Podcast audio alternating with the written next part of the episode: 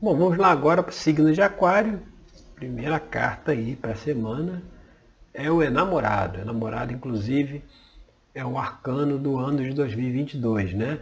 O enamorado ele fala de escolhas, de possibilidades, né? de encantamento pela vida, de liberdade, né? Você escolher aquele caminho que você deseja, aquele caminho que te traz mais é, prazer, né? Te traz mais felicidade, aquela coisa que você gosta, né? aquela coisa que toca no seu coração, né? Então, o enamorado ele fala de fazer as escolhas, né? O caminho está tá livre, está aberto, né? Tem liberdade e a gente pode escolher aquilo que nós desejamos, né?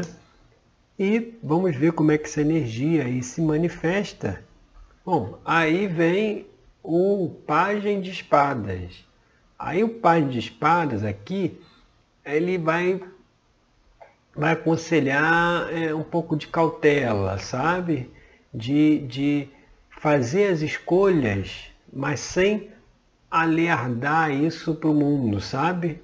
Você tem a, a, vem aquelas possibilidades, né? aqueles caminhos para você com o enamorado, mas você não sai alardeando aquilo para todo mundo. Você fica mais na sua. Você fica calado. Você faz a sua opção, faz a sua escolha, mas não revela aquilo aos quatro cantos, sabe? O, o, o Pagem de Espadas, ele, ele, ele traz essa mensagem a gente não revelar ainda tudo que nós já sabemos, tudo que nós já visualizamos, tudo que nós já estamos planejando, né? Porque muitas vezes pode haver aí alguma intriga, alguma fofoca, algum disse-me-disse que pode atrapalhar aqueles nossos planos, né? Porque se a pessoa não sabe qual é o meu plano, não tem como ela me atrapalhar.